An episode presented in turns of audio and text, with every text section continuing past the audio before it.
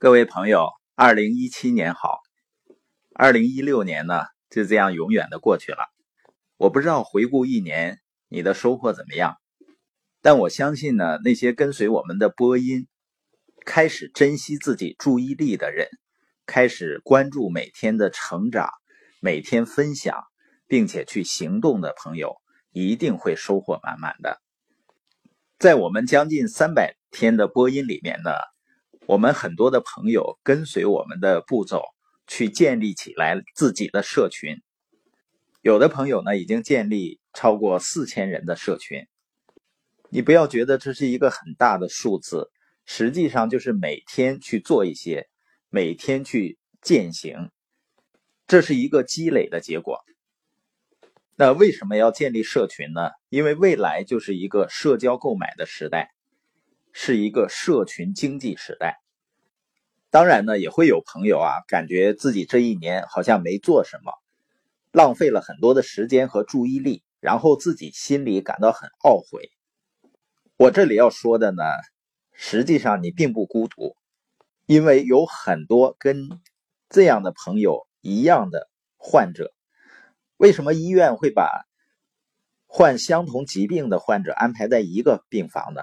一方面呢，当然便于管理了，但是更重要的是什么呢？是让大家知道自己并不孤独，不是只有你一个人得这种病。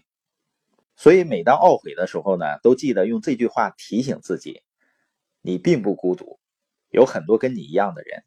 当然不能停留在这样，要向前进，不要懊悔纠结于过去的错误，要吸取经验。然后迈向未来，因为二零一七年也很快的会过去的。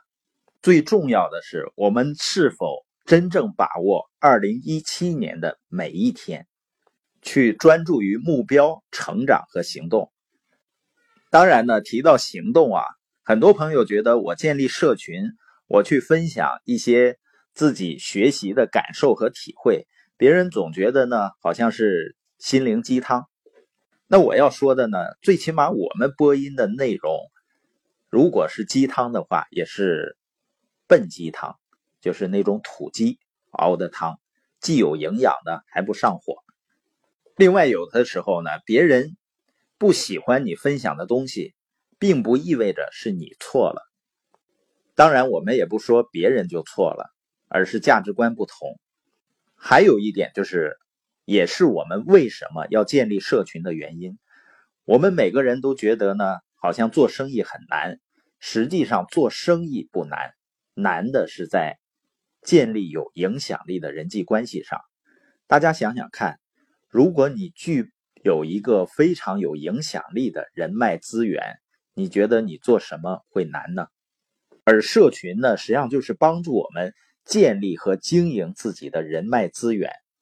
那一开始别人不愿意听我们的分享，有可能是这样的，就是我们前面说到的，有没有人听你说话，很可能不取决于你说的对不对，而在于他认为你有没有说话的资格。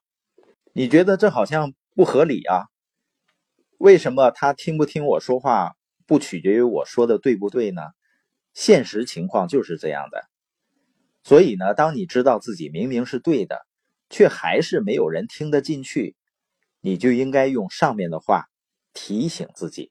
那我们就要经常做一些对别人有帮助的事儿。建立社群呢，就是你在帮助别人，这样呢就会慢慢的赢得别人的认可和尊重，并且呢，最终成为那个有资格说话的人。这个过程不简单。需要积累很长时间，但是除了这个之外呢，没有别的办法。没有人能够一开始就拥有一切的，所有那些所谓成功的人士都是这么一路走过来的。